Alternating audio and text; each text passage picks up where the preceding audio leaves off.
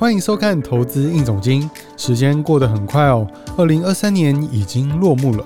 长期收看我们的频道或节目的观众朋友都知道，二零二三年美中角力不断的升温，俄乌战争也还没有落幕。到了第四季，以巴更爆发了冲突，这些啊都让金融市场产生了不小的动荡。其中影响最大的呢，还是中国作为全球第二大经济体。原本市场预期它能在疫情过后迎来复苏，但中国反而却陷入了所谓的资产负债表衰退。今天我们就来聊一聊中国资金外逃，二零二三年每月润出五百亿美元，到底钱都跑到哪里去啦？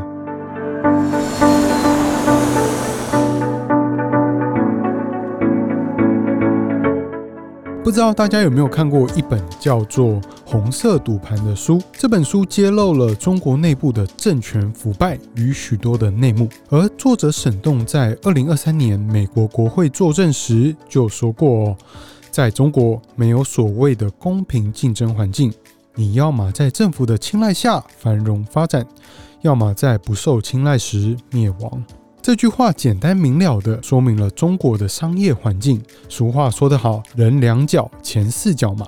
一旦中国的政治环境改变了，那么聪明钱的流向总是最快又最直接的。再加上中国经过三十多年的改革开放，造就了许多有钱人。这些人抓住机会翻身致富以后，当然非常明白中国制度的优缺点，自然也懂得怎么让钱落袋为安。那么，钱到底都去哪里了呢？根据《纽约时报》的估计，中国每个月有五百亿美元流出，二零二三年全年约有数千亿美元润出中国。美国之音报道，从二二年四月到二三年三月。中国人买美国房地产占外国人百分之十三，不仅是最大的族群，投资金额也从二二年的六十一亿增加了大约一倍，到二三年的一百三十六亿美元。没错，听到这边大家都知道了，钱都润到房地产啦。更准确来说，是中国外的房地产。日本经济新闻报道。移民咨询公司 Henley and Partners 估计，二三年中国富豪净流出人数高达一万三千五百人，比前一年成长了百分之二十五。东京涩谷港区的高级豪宅，中国籍的居民成长率更高达了三成以上。而除了美国和日本，新加坡的私人财富管顾公司也从二零年的四百家暴增到二二年底的一千一百家。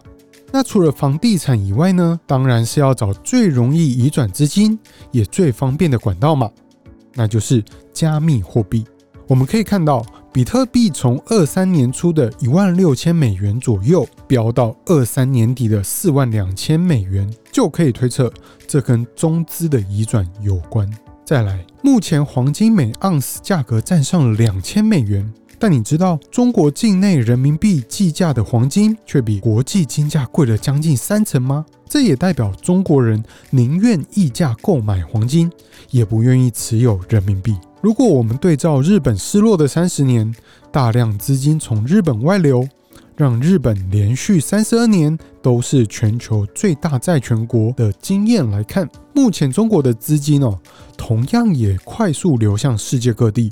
不仅推升房地产、比特币，甚至还会推高其他市场的股价，可以说是金融市场的超级肥料啊！为什么会这么讲呢？在进一步解释之前，如果您喜欢我们的频道，欢迎加入财讯的频道会员。对节目有兴趣的朋友，也欢迎按赞、订阅或分享哦。二零二三年第三季外资在中国的直接投资，也就是 FDI。是净流出一百一十八亿美元。